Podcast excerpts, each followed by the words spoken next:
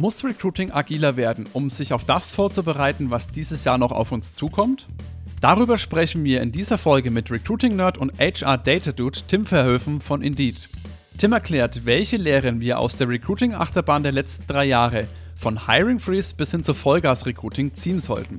Wie du Szenarien entwickelst, um dich perfekt auf ungewisse Zeiten vorzubereiten und gibt Beispiele, mit welchen Business Cases du die Geschäftsführung von deinen Recruiting-Plänen überzeugst. Präsentiert wird der Podcast von Manager, der Recruiting-Lösung für den Fachkräftemangel. Los geht's mit der Folge. Nicht der erste, aber der beste deutsche HR-Podcast. Fachsimpeln und neue Dinge wagen. Austausch und Best Practice fördern. Ins Personal muss mehr investiert werden. Wie sieht die Zukunft von HR aus? Tim, direkt mal zum Start eine Off-Topic-Frage dieses Mal. Was sagst du zu fleischlosen Hotdogs? schöne Brücke gebaut. Äh, Finde ich super. Also es gibt tatsächlich ein paar gute Beispiele dafür und äh, warum wir gerade drüber sprechen, ist ja wahrscheinlich der IKEA-Post. Ähm, IKEA hat heute oder gestern, glaube ich, ähm, announced, dass sie neben ihren Hotdogs, die glaube ich seit Ende, äh, Anfang des Jahres, Ende letzten Jahres auch schon als fleischlose Variante günstiger angeboten werden als die Fleischvariante, jetzt ab Oktober einen Großteil ihres gesamten Segments oder ihres Sortiments darauf umstellen werden. Das heißt, es wird zukünftig veganes Eis geben, es wird äh, von viel, die ganzen Fleischsachen, die man da haben kann bei Ikea zu essen, immer eine vegetarische oder vegane Variante geben und die ist fleischlos. Und ich persönlich finde das sehr, sehr cool. Auf der einen Seite einen Anreiz Reiz zu setzen über Geld, weil gerne ja auch die Argumentation ist, hey, gesünderes Essen und so weiter ist schwieriger, weil es so teuer ist. Auf der anderen Seite aber auch die Menschen nicht zu bevormunden, zu sagen, wir bieten nur noch vegane Sachen an, sondern wir haben auch die Möglichkeit für die Menschen, die weiterhin ihre Wurst ganz normal essen wollen. Finde ich super. Freut sich auch der Manu als Vegetarier, oder? Definitiv. Ich wollte gerade fragen, bist du vegan, vegetarisch unterwegs, Tim? Äh, nee, aber ich habe tatsächlich relativ viel in meinem täglichen Essen auch schon auf äh, Ersatzprodukte umgestellt. Also wenn ich frühstücke, ist da sehr wenig Wurst noch dabei, aber dann, oder klassische fleischbasierte Wurst dabei, aber eine vegane Salami, eine vegetarische Mortadella und solche Sachen gehören mit dazu, weil ich versuche, den, den Fleischkonsum einfach zu minimieren. Ich esse sehr gerne Fleisch, versuche das mittlerweile dann aber auch hochwertiger und seltener zu machen. Mhm. Da ist ja, der ja nicht die geilste Möglichkeit, um hochwertig und äh, hochqualitatives Fleisch zu essen. Ja, ja, auf jeden Fall. Nee, der Domi hat es ja gerade schon gesagt, ich bin ja äh, vegetarisch unterwegs, so vegan wie möglich tatsächlich. Also Milch zum Beispiel trinken wir auch gar nicht mehr, sondern noch die Hafer-Alternative, die ich ziemlich geil finde. Also wer es noch nicht probiert hat, sollte sich das mal, mal gönnen. Ähm, ja, aber so 100% vegan bin ich tatsächlich auch nicht. Also Joghurt zum Beispiel mag ich einfach zu sehr. da komme ich nicht drum rum. Das ist einfach lecker mit so Früchten und so Müsli und so Zeug. Da bin ich dann auf der nicht veganen, rein vegetarischen Schiene unterwegs. Jo. Wunderbar. Jetzt sind wir natürlich aber kein Food-Podcast, deswegen versuche ich jetzt mal leicht den Schwung wieder zurück zum Thema Recruiting zu finden. Obwohl du ja, glaube ich, auch vor zwei Wochen auf der Zukunftspersonal zu uns gesehen hast, da hast du, glaube ich, auch gekocht wieder, ne? Da ging es auch wieder ums ja. Thema Essen. Das Exakt. heißt, auch Recruiting geht durch den Magen sozusagen. Perfekt. Ähm, da hatten wir nämlich gesprochen, haben gesagt, ja, Thema Agilität im Recruiting. Da wollen wir mal ein bisschen drüber sprechen. Auf der einen Seite ein paar Schlüsse zu ziehen, aber auch mit Ausblick, das machen wir ganz zum Ende nochmal, was steht dieses Jahr vielleicht noch so an, auf was müssen wir uns da so ein Stück weit und sollen wir uns auch vorbereiten. Du hast aber auch eingangs gesagt, äh, Tim, dir ist das gesamte Thema Agilität im Recruiting wichtig. Warum? Erstmal vielleicht auch nochmal kurz, was, was heißt das überhaupt, wenn wir über, über Agilität sprechen? Es ist so ein bisschen so ein inflationäres Buzzword, habe ich das Gefühl. Ey, alles muss agile sein und so weiter und so fort. Agilität heißt für mich erstmal, man muss in der Lage sein, im Recruiting sehr, sehr kurzfristig auf veränderte Rahmenbedingungen reagieren zu können. Und das haben wir in der Corona-Situation beispielsweise gemerkt, weil wir hatten jetzt ungefähr zehn Jahre lang Vollgas-Recruiting in den meisten das heißt, es ging eigentlich jedes Jahr nur noch darum, wie kann man noch mehr Menschen einstellen, obwohl eigentlich schon eine gewisse demografische Entwicklung in den letzten Jahren zu erkennen war. Und jetzt hatten wir eine Corona-Situation, dass im ersten Lockdown, also vor zweieinhalb Jahren ungefähr, so März, April 2020, plötzlich ganz, ganz viele Menschen in der Situation waren, verunsichert zu sein, weil es wurde viel geschlossen, Firmen haben auf die Bremse getreten, sind in Kurzarbeit reingekommen. Und in einer Situation, wo die Wirtschaft schwierig ist, wo Firmen in Kurzarbeit sind, äh, wird natürlich auch nicht so viel rekrutiert. Wir haben in Deutschland gesehen, dass overall mehr als 20 Prozent der Stellen innerhalb einer kurzen Zeit vom Markt verschwunden sind. Das heißt, Firmen mussten auf die Bremse treten. Aber eigentlich waren die Firmen überhaupt nicht darauf eingestellt, auf die Bremse treten zu können, weil sie ja gewöhnt waren, jedes Jahr mehr, man hat seine großen Kontingente eingekauft, man hat seine Verträge so ausgelegt, dass man immer sehr, sehr viel rekrutiert. Und mhm. plötzlich war es anders. Und dann gab es ja so ein halbes Jahr, wo dann auch noch so ein bisschen Unsicherheit war und dann irgendwann ging es wieder bergauf. Und plötzlich haben die Firmen mehr rekrutieren müssen. Und es wurden noch mehr und noch mehr und noch mehr. Und wenn man sich das heute anschaut, wir haben heutzutage immer noch 50 Prozent mehr offene Stellen als vor der Corona-Krise. Deutschlandweit. Das heißt, wir reden über ein Wachstum, was so auch noch nicht da gewesen ist. Wir haben also innerhalb von zwei Jahren eine komplette Achterbahnfahrt erlebt. Einmal komplett viele Firmen auf die Bremse treten und plötzlich unglaublich viel wieder rekrutieren. Und das ist für viele Recruiting-Abteilungen eine ziemliche Herausforderung, wenn man nicht darauf eingestellt wird. Warum ist man nicht darauf eingestellt? Weil man nicht agil ist. Und das ist so ein bisschen der Zirkelschluss, ähm, warum ich gesagt habe, ist eigentlich wichtig, auch wenn wir jetzt drauf schauen, was haben wir aus der Situation gelernt. Ich finde es immer wichtig, Krisen kommen, schwierige Situationen kommen immer und immer wieder. Und idealerweise lernen wir etwas daraus. Absolut. Und ich, ich denke auch, dass es trotzdem gewisse Zyklen, ich meine, jeder, der im Recruiting tätig ist, der weiß ja auch, es gibt bestimmte Monate sind es meist oder irgendwelche Phasen, wo mal mehr ist und Monate, wo es dann einfach weniger ist. Das heißt, eigentlich ist man das schon ein bisschen gewohnt, man nimmt das bloß nicht wahr. Aber da würde ich gerne nochmal anschließen. Du hast das ja gesagt, dass man trotzdem das nicht wirklich, zumindest bewusst gewohnt ist, agil zu arbeiten im Recruiting im HR. Was braucht man denn, um genau das zu tun, agil zu arbeiten? Es gibt so ein klassisches Modell, was ähm, aus der Produktion kommt. Ich habe das das erste Mal, glaube ich, vor zwölf Jahren kennengelernt ähm, auf einem Vortrag von Professor Olesch. Professor Olesch kennt man, eine relativ äh, große HR-Persönlichkeit und er hat damals von der atmenden Fabrik gesprochen. Atmende Fabrik ist ein Begriff, den es schon länger gibt, denn der heißt erstmal, dass man auch in der Produktion natürlich Zyklen hat. Mal musst du sehr viel produzieren, mal musst du weniger äh, produzieren. Und da muss man sich darauf einstellen, erstmal, wie man mit seinen Dienstleistern zusammenarbeitet, welche Personalstrukturen man hat, äh, Arbeitszeitkonten, externe Mitarbeiter reinholen und so weiter und so fort. Und davon ableiten kannst du eigentlich auch von einer atmenden Recruiting-Organisation sprechen. Das heißt, du musst eigentlich jede Dimension, jeden Prozess prüfen, funktioniert er nur, wenn er auf Volllast funktioniert und auf Volllast ausgerichtet ist, funktioniert er auch, wenn wir plötzlich nur noch 50% Last haben und würde er funktionieren, wenn wir 150% oder 200% Auslastung haben. Und das ist in der Praxis häufig nicht der Fall. Also häufig wird gar nicht so weit gedacht. Also wir müssen ja eigentlich sagen, häufig wird noch nicht mal darüber nachgedacht. Das ist immer das Allerwichtigste, damit mal anzufangen.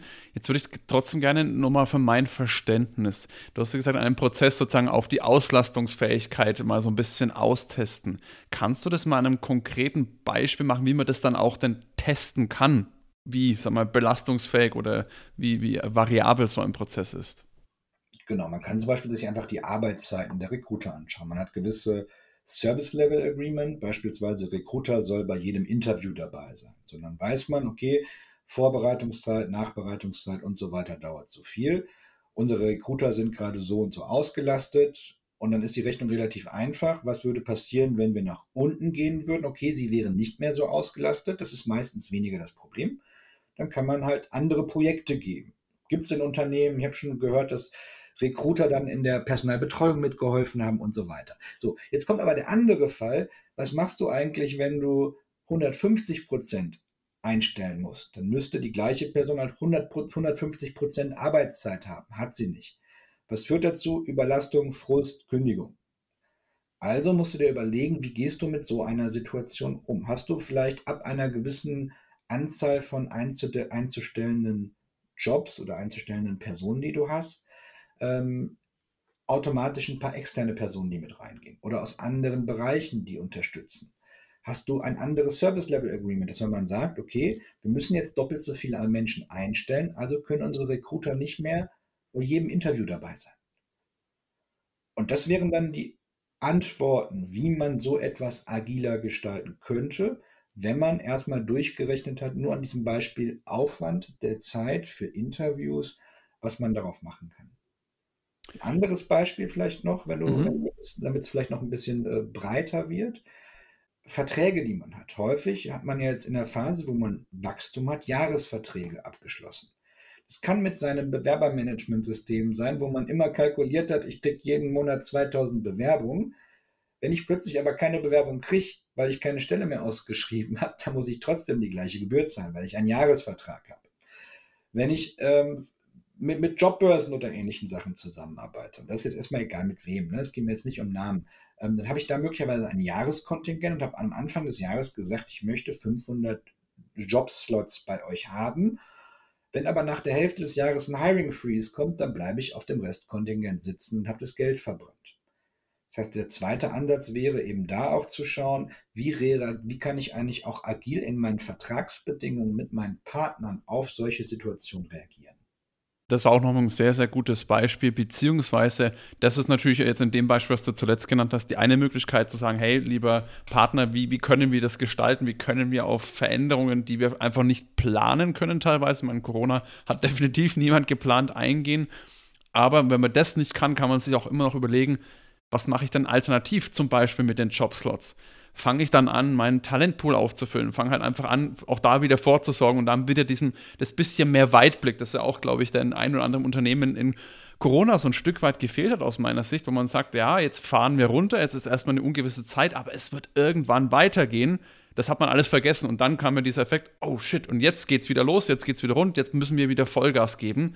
Hast du denn da auch so Ideen bzw. Tipps, wie man da so ein bisschen mehr Weitsicht ins Spiel bringen kann. Weil ich glaube, das ist ja generell im Recruiting oft so ein bisschen, ja, schon ein Problem oder so eine Challenge, dass man oft sehr, sehr kurzfristig zur nächsten Stellenbesetzung auch absolut nachvollziehbar, aber wie schafft man das, da den, Blick in die, das muss ja nicht nur mal die absolute fünf Jahres Zukunft sein, sondern vielleicht aufs nächste Jahr nicht zu verlieren?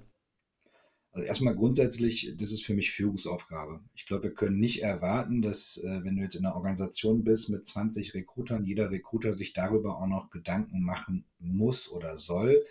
Das ist für mich dann die Aufgabe der, der Führungsperson, ob Mann oder Frau, ne? das, das, dich damit zu beschäftigen. Und der Klassiker ist erstmal natürlich mit Szenarien arbeiten. Szenarien, wie groß ein Wachstum sein soll. In der aktuellen Phase hoffe ich inständig, dass jedes Unternehmen gerade ein paar Szenarien für den Winter in der Tasche hat. Szenario, was passiert, wenn die Energiepreise weiter nach oben gehen, wenn vielleicht der eigene Bedarf einbricht? Was heißt das auch für Recruiting? Und da muss man sagen, das ist halt häufig das, was vergessen wird, weil Unternehmen häufig solche Szenarien machen für das Produkt, für den Vertrieb und so weiter, aber gerne vergessen wird, was heißt das eigentlich für HR, was heißt das für Recruiting? Da muss Recruiting dann selber erstmal diesen Platz am Tisch auch einfordern, aktiv sagen, okay, bitte, wenn es solche Szenarien gibt, lass uns bitte teilhaben daran und wenn nicht, selber diese Szenarien aufmachen. Und wir alle wissen nicht, was jetzt im Winter kommen wird. Die ganze Situation mit der Ukraine und allem, was da jetzt äh, an Folgesachen auch mit hinterher, mit Gaspreise, äh, Rezession, Inflation und so weiter und so fort, sind alles Dinge, die eine gewisse Ungewissheit mit sich bringen. Und da können wir nur überlegen, was heißt das? Was heißt das zum Beispiel, wenn wir jetzt ein Hiring Freeze käme? Was heißt, wenn es nach diesem Hiring Freeze genau in der gleichen Geschwindigkeit wieder hochgeht wie nach dem letzten Lockdown? Sind wir darauf eingestellt? Und die kann, das kann man sich nur erarbeiten und das sollte man machen. Man sollte immer für die Zukunft ein paar Szenarien. Der Klassiker heißt, heißt irgendwie so drei Szenarien. Ne? Ein optimistisches, ein pessimistisches und eins in der Mitte, sondern ist man für verschiedene Szenarien gewappnet. Und äh, man wird mit der Zeit auch merken, ist man vielleicht selber zu optimistisch, ist man zu, zu pessimistisch dabei. Da kann man sich mit der Zeit auch dran gewöhnen. Aber äh, würde ich immer machen. Und wenn man da selber unsicher ist, äh, einfach auch mal mit ein paar Experten darüber sprechen, weil es gibt genug Menschen, die sich genau mit solchen Themen beschäftigen.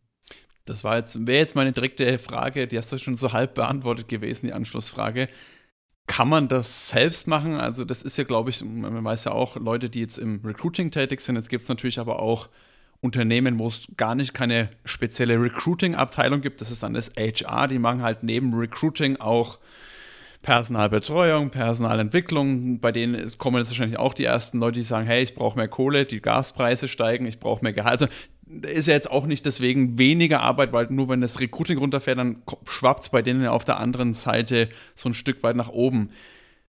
Sollte man da vielleicht auch bewusst externe Personen mit hinzuziehen oder in welchem, sag mal, Größenspektrum, was braucht man denn da an verfügbarer Zeit vielleicht auch, um mal so eine Szenarienplanung zu machen?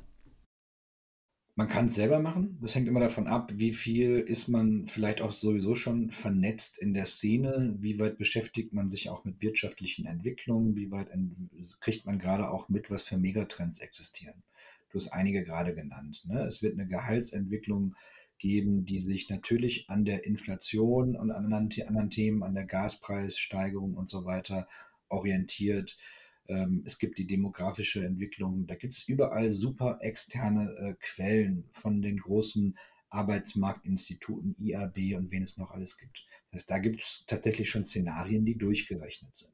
Wenn man sich ja zwei, drei von durchliest und ein bisschen mit, der, mit diesen Begrifflichkeiten auch arbeiten kann, ähm, dann kann man da eigentlich eine gute Grundlage haben. Wenn man sagt, ehrlich gesagt, ich habe nicht die Zeit, weil ist gerade operativ so viel zu tun und vielleicht bin ich auch nicht geübt darin, solche Dinge zu interpretieren und solche Dinge zu verstehen, weil es ist ja nicht der Kernjob eines HR, als Arbeitsmarktdaten zu verstehen, ähm, dann sollte man sich auf jeden Fall externe Hilfe reinholen. Es gibt viele Beratungen, die äh, sowas machen beispielsweise. Ähm, man kann mich gerne mal ansprechen, wobei ich sicherlich nicht äh, jetzt komplett individualisierte äh, Arbeitsmarktprognosen machen kann, aber die meisten Megatrends besprechen wir zum Beispiel auch bei uns immer wieder auf Veranstaltungen. Und da kann man, glaube ich, relativ viel bei rausziehen, um dann zu gucken, was heißt das denn fürs Unternehmen. Das ist dann die Aufgabe, die muss man normalerweise selber machen, weil niemand kennt das Unternehmen so gut wie das Unternehmen selber.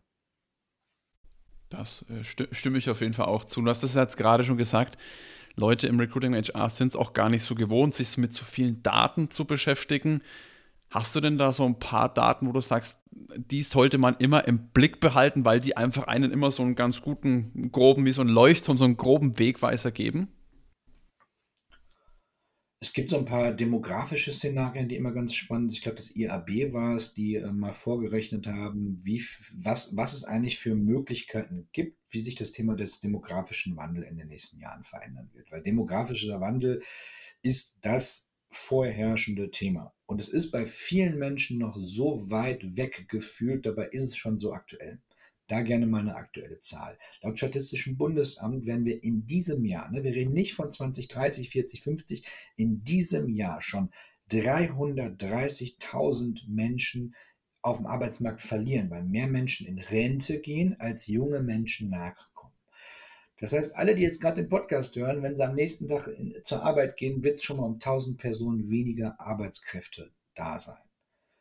Und das wird in den nächsten Jahren noch intensiver werden. Und das Arbeitsmarktinstitut hat zwei mögliche Stellschrauben betrachtet. Einmal das Thema Migration. Und mhm. ähm, da gibt es eine Studie von unserem Hiring Lab. Ähm, ich kann gerne mal auf die Seite des Hiring Labs im Nachgang auch verlinken. Ähm, äh, Packen wir in die Show Notes, genau. Genau, für die Shownotes. Und äh, da gibt's die, da wurde nochmal genau analysiert, was sind gerade die größten Hindernisse und Erfolgsfaktoren beim Thema Recruiting aus dem Ausland. So, das ist die eine Sache, also Arbeitsmigration. Und die andere Sache, die da wichtig ist, ist die Erhöhung von sogenannten Erwerbsquoten. Klingt jetzt ein bisschen kryptisch. Ich erkläre kurz, was dahinter steckt. Erwerbsquote ist, wenn man eine eine Gruppe von Menschen anschaut, wie viel Prozent von denen arbeiten. Und es gibt ein paar Gruppen, die traditionell entweder nicht arbeiten, wie Langzeitarbeitslose beispielsweise. Über eine Million gibt es in Deutschland im letzten Jahr. Das heißt, da ist Arbeitskräftepotenzial da. Aber zum Beispiel auch Menschen, die nicht genug arbeiten, weil sie in der Pflege zu Hause sind. Also weil sie ihre Kinder pflegen, weil sie ihre Eltern pflegen und so weiter und so fort. Auch Mhm. da können Arbeitgeber darauf eingehen mit dem richtigen Angebot. Es muss jetzt ja nicht immer die Kita sein, die von der Firma gestellt wird, aber einfach da den möglich den den Menschen ein bisschen mehr Möglichkeit geben. Weil ich glaube, die meisten Menschen die in so einer Care-Situation sind, in einer Home-Care-Situation, würden gerne auch mehr arbeiten, wenn sie ein bisschen mehr Freiräume hätten. Und auch dazu gibt es extern tolle Studien. Menschen mit Behinderung und Einschränkung, hey, riesiges Potenzial, wie viele Menschen es da gibt, die eine sehr, sehr geringe äh, Erwerbsquote haben in Summe in dieser Gruppe. Menschen, die ähm, im Autismusspektrum sind und so weiter. Wir könnten diese Diskussion jetzt noch ewig weiterführen. Viele, viele Menschen da, die aber noch nicht genug in den Arbeitsmarkt integriert werden. Jetzt gibt es die einen Menschen, die sagen, das ist aber die Aufgabe der Politik. Aber am Ende des Tages, die Politik wird nichts ändern können, wenn Unternehmen nicht bei sich anfangen, in der eigenen Einstellung, am eigenen Mindset zu arbeiten. Nur dann werden wir hinkriegen. Und das ist so das Thema. Ich habe eine Ausgang Ausgangssituation, in dem Fall eine Arbeitsmarktprognose mit drei, vier Szenarien. Muss nur ein bisschen googeln, um so ein bisschen Hintergrund und Quantif Quantifikation äh, rauszukriegen. Und dann muss ich überlegen, was kann ich als Unternehmen daraus ableiten. Ist nicht viel Aufwand. Und das sind zum Beispiel auch Themen, die ich gerne mit meinen Kunden bespreche, weil das gerade viele Unternehmen umtreibt und alle gerade so ein bisschen wie, die, ähm, wie der Hase vor der Schlange stehen und nicht richtig wissen, was sie machen sollen. Ganz kurz, gefällt dir diese Folge zum Agile Recruiting? Dann teile sie doch jetzt mit deiner Freundin oder einem Bekannten. So können wir noch mehr Leute für die Recruiting-Welt begeistern und du hilfst uns, weitere Reichweite zu bekommen. Sharing ist caring. Danke und weiter geht's. Das ist ein sehr, sehr, sehr gutes Stichwort. Du hast es jetzt auch vorhin gerade schon gesagt, mit dem die Politik wird nichts ändern äh, können, wenn die Unternehmen nicht bei sich anfangen. Ne? Ähm, bei der ganzen Unterhaltung, ich war ja bisher der stille, stille Teil dieser Unterhaltung, ähm, was du am Anfang gesagt hast, wir sind jetzt in einer sehr spannenden Situation, im Endeffekt sehr ähnlich bis zu einem gewissen Grad zu vor zweieinhalb Jahren, potenziell, ja, dass wir wieder in so einen Lockdown reinschlittern oder was auch immer. Äh, das heißt, wir haben das in gewisser Weise schon mal durchgemacht. In gewisser Weise wissen wir aber auch nicht, ob es kommt. Wird es kommen, wie du gerade gesagt hast, der Hase vor der Schlange. Ne? Äh, irgendwie wird was kommen, aber wir wissen nicht was. Deswegen machen wir erstmal nichts. Ich stelle mir da immer die Frage, alles, was wir jetzt gerade gesprochen haben, Higher-Ups, ne, die, die Führungspersönlichkeiten müssen sich damit auseinandersetzen. Am Ende des Tages sind es halt die Recruiter, die da stehen und dann halt der Hase sind. Ne? Hast du da irgendwas, beziehungsweise wie würdest du da als Recruiter rangehen, wenn du sagst, hey, wie, wie kann ich jetzt dieses Mindset, das du angesprochen hast, dieses agile, dass ich sage, hey, ich habe jetzt keine Ahnung, was jetzt kommt, ich muss mich jetzt auch irgendwie da reindenken, reinfuchsen, wie kann ich mich da in dieses Mindset reinfuchsen, in Anführungsstrichen, dass ich dann, wenn es kommt, nicht komplett über, die, äh, über den Haufen gerannt werde von der Situation, sondern halt so ein bisschen dann dieses, diese Agilität, dieses agile Mindset vielleicht schon habe, um eben dann nicht ja, überrollt zu werden? Aus meiner Sicht zwei Dimensionen. Einmal die Frage ist ja, wie mein eigenes Mindset, aber ehrlich gesagt, in der Regel reicht das eigene Mindset ja nicht aus, weil ich muss ja intern Menschen überzeugen, die sagen, das, was du gerade denkst, ist richtig. Das wollen wir unterstützen. Also wir haben ja eigentlich zwei Dimensionen. Einmal die eigene Situation, einmal wie kann ich die Stakeholder, die wichtig sind im Unternehmen, überzeugen. Mindset das ist etwas, was wächst. Das ist nicht, was man auf Knopfdruck aus meiner Sicht ändern kann. Ich kann immer nur empfehlen, sich einfach mit vielen anderen Personalerinnen und Personalerinnen auszutauschen. Weil man sieht, dass die meisten eine ähnliche Situation haben. Und das hilft einem, das bestätigt manchmal auch. Und das ist immer eine gute Möglichkeit, ähm, nach vorne zu schauen. Und natürlich auch Medien zu nutzen, wo viele Leute sprechen, wie unseren Podcast, ne? wo wir jetzt gerade zusammen sind äh, sowas anhören, die ganzen anderen tollen Podcasts. Ihr habt ja viele tolle Leute auch immer wieder da drin und wirklich große Expertinnen und Experten, ähm, sich damit dann immer wieder zu beschäftigen. Viel größer ist die Frage, weil die Einsicht kommt dann eigentlich relativ schnell bei sich selber. Viel größer ist dann die Frage, wie schaffe ich es eigentlich, die, die internen Stakeholder davon zu überzeugen? Weil selbst wenn ich als Recruiter oder HR-Manager sage, yo, jetzt wollen wir alles äh, agil machen, heißt das nicht, dass meine Geschäftsführung auch davon überzeugt ist. Weil es gibt ja einen Grund, warum sie es nicht machen bisher. Ne? Es gibt ja einen Grund, warum sie es nicht machen, warum HR nicht am Entscheidertisch sitzt und so weiter und so fort. Und da auf der einen Seite mit deutlich mehr Daten zu argumentieren, also die Sprache des Business deutlich stärker zu antizipieren. Auf der anderen Seite auch deutlich zu sagen, okay, da wo ich nicht als eigene Person überzeugen kann, muss ich mir andere Menschen mit ins Boot holen, die die Überzeugung für, für mich machen kann. Also so ein bisschen mit dem Berg und dem Propheten. Wenn der Prophet nicht zum Berg kommt, muss der Berg zum Propheten kommen. Und das ist die gleiche Situation. Manchmal sind die, die jemanden externes mit reinzuholen, der das Gleiche wiederholt, was man schon selber gesagt hat, kann plötzlich dazu führen, dass. Türen öffnen, ja. Bitte? Türen öffnen dann im Endeffekt, ne? Weil es nochmal eine externe Person dann wortwörtlich nochmal übernimmt und dasselbe sagt und das, ja, absolut. Und das habe ich selber auch schon immer wieder erlebt, also auch in meiner Situation. Ne? Nur weil ich jetzt selber viele Jahre Recruiting mache, heißt ja nicht, dass alles, was ich immer in meiner Zeit gemacht habe, sofort bei der Geschäftsführung auf offene, äh, offene Ohren äh, gekommen ist.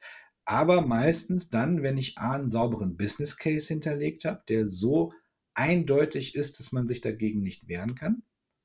Oder aber, wenn ich wirklich jemanden aus meinem Netzwerk auch mal geholt habe, der das Gleiche, der exakt das Gleiche gesagt hat, was ich über Jahre gesagt habe und plötzlich alle so, wow, cool, das sollten wir so machen. Ja, das, äh, ich meine, das machen, das ist doch in der Geschäftsführung ganz normal. Das ist doch der Grund, warum häufig auch Unternehmensberatungen reingeholt werden, die dann plötzlich das sagen, was eigentlich schon seit zwei Jahren feststeht. Wir müssen irgendwie Personalabbau machen oder sonst irgendwie was, weil es plötzlich eine externe Legitimierung bekommt. Und in dem Moment äh, wirkt es dann ja, es scheint wohl die beste Möglichkeit zu sein. Und ey, dann muss man das Spiel eben auch spielen.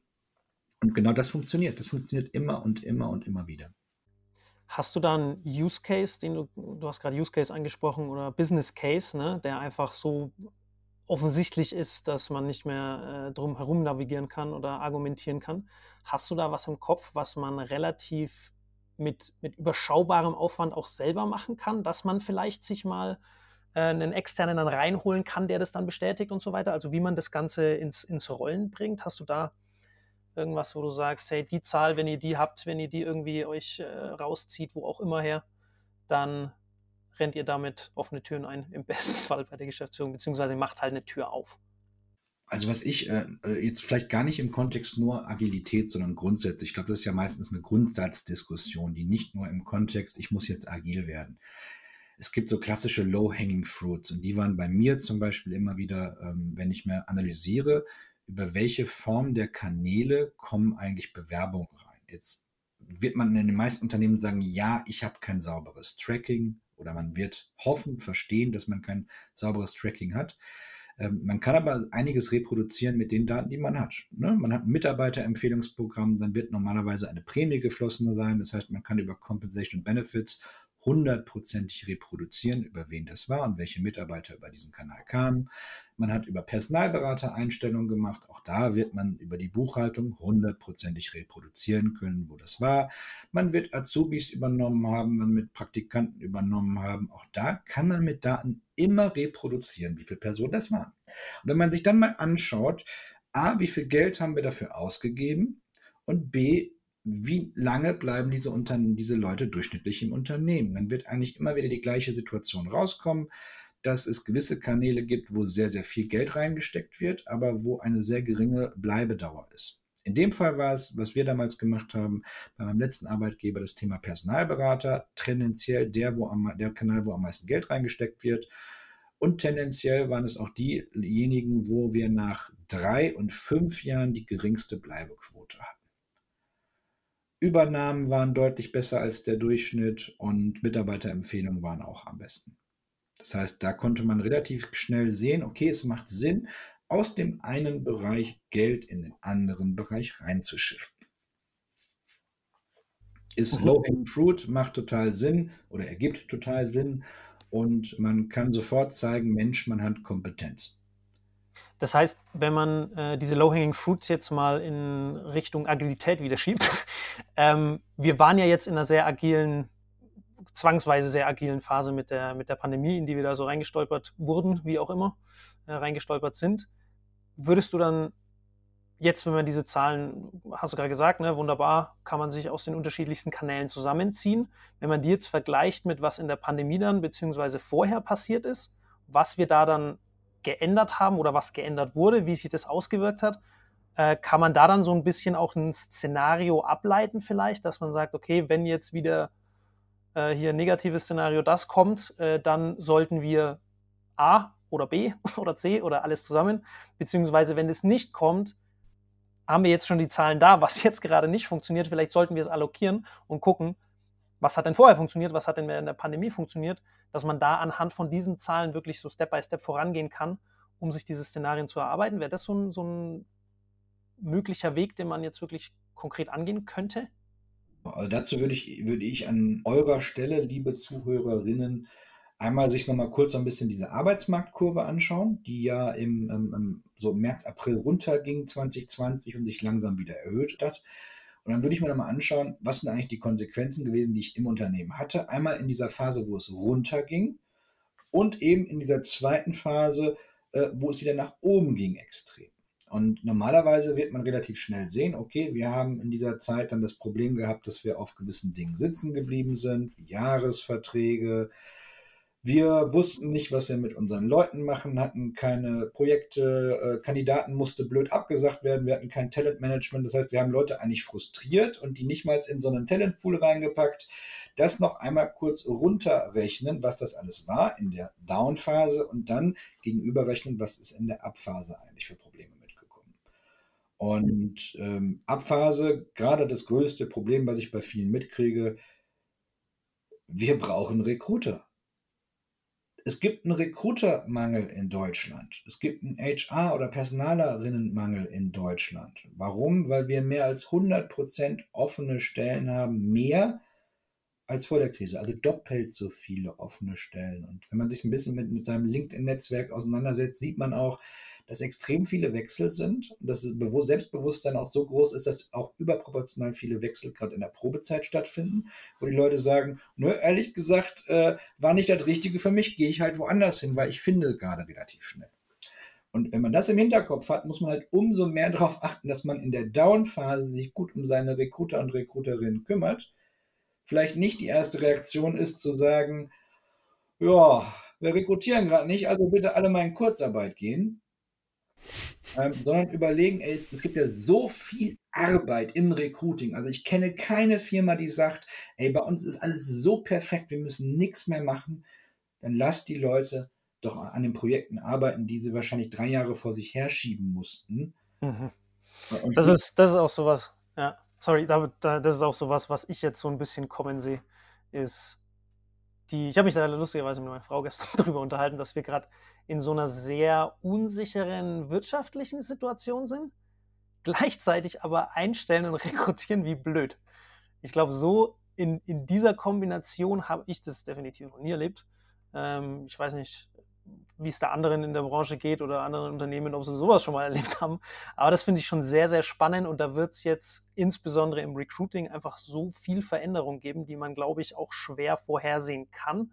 Man kann sie so ein bisschen ableiten, wie du es gerade gesagt hast, ne, von wir waren gerade in einer erzwungenen Agilität drinnen durch die Pandemie äh, und was wir da genau gemacht haben und wie wir es gemacht haben, warum wir es gemacht haben und anhand dieser, dieser Muster, die man da vielleicht äh, ableiten kann, kann man dann vielleicht die eine oder andere sinnvolle Agilitätsnummer oder, oder Ableitung treffen, was man vielleicht tun sollte oder eben lassen sollte. Deswegen da bin ich super gespannt, wie sich das ganze Thema Recruiting jetzt entwickelt. Du hast es ja gesagt, das ist, das tut sich gerade so viel auf. Personalmarketing ist in aller Munde gefühlt. Äh, Employer Branding schon eine Weile, jetzt aber so richtig brennend. Wir brauchen irgendeine Marke, ansonsten wer, wer soll schon zu uns kommen? Also da, da tut sich gerade, da tun sich gerade so viele Bereiche auf im Bereich Recruiting selber, wo ich sage, äh, da ist Agilität definitiv äh, an der richtigen Stelle investiert, weil da wird sich wahnsinnig viel jetzt ändern in den nächsten Monaten und Jahren. Demografischer Wandel, äh, da kann man jetzt die nächsten drei Stunden noch drüber reden, was sich da alles ändern wird und wo wir wissen, was sich ändern wird. Äh, und wie man damit umgeht, das weiß halt dann auch wieder keiner. Dementsprechend äh, bin ich sehr, sehr gespannt, wie da Unternehmen auch mit umgehen und, und was wir dann daraus wieder lernen. Ja.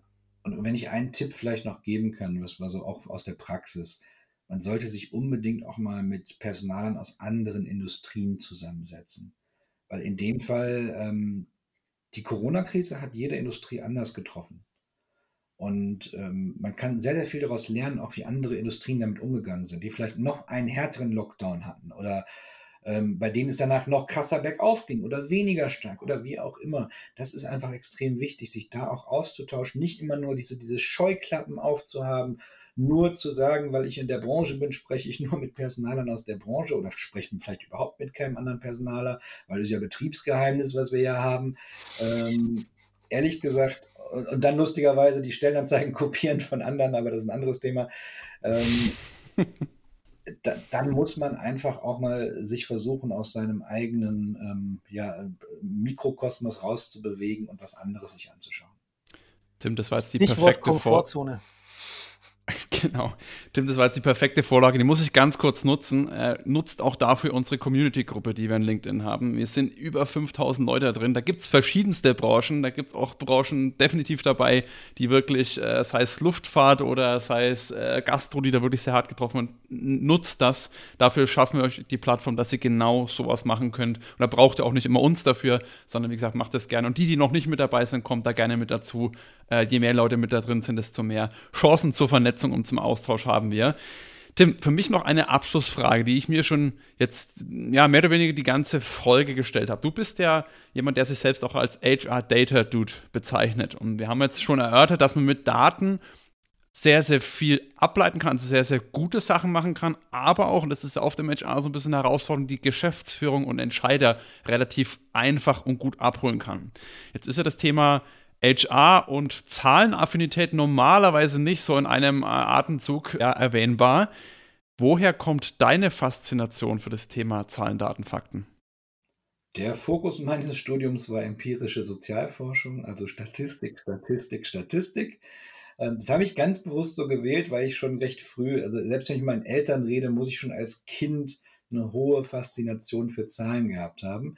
Ich code privat C-Sharp und andere Programmiersprachen. Also ich habe schon immer eine große Affinität dafür gehabt. Die Frage ist vielleicht eher, warum bin ich dann in den Recruiting- oder HR-Bereich reingekommen? Aber das ist eine andere Frage für einen anderen Podcast. Die heben wir uns dann vielleicht für die zweite Folge auf. Genau. Perfekt. Tim, an dieser Stelle nochmal ein riesiges Dankeschön, dass du das ganze Wissen und auch die ganzen Impulse an uns und natürlich vor allem an die Community gegeben hast.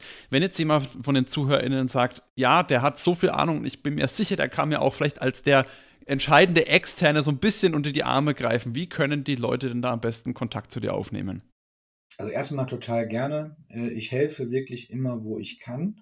Ähm, die beste Möglichkeit einfach auf LinkedIn. Das ist das Netzwerk, wo ich am aktivsten bin. Kontaktanfrage wird immer angenommen und wenn eine Frage ist, versuche ich sie auch immer zu beantworten. Wenn ich sie nicht sofort beantworte, gerne nochmal nachhaken, weil äh, es doch schon viele Fragen gibt, aber ich nehme mir auch die Zeit und versuche immer auch alle zu beantworten. Perfekt, wunderbar. Liebe Hörerinnen, ich packe äh, den Link zum Tims Profil direkt in die Show Notes, könnt ihr direkt rausklicken und dem Tim schreiben. An der Stelle nochmal ein riesiges Dankeschön. Sehr gerne, es war mir ein Fest.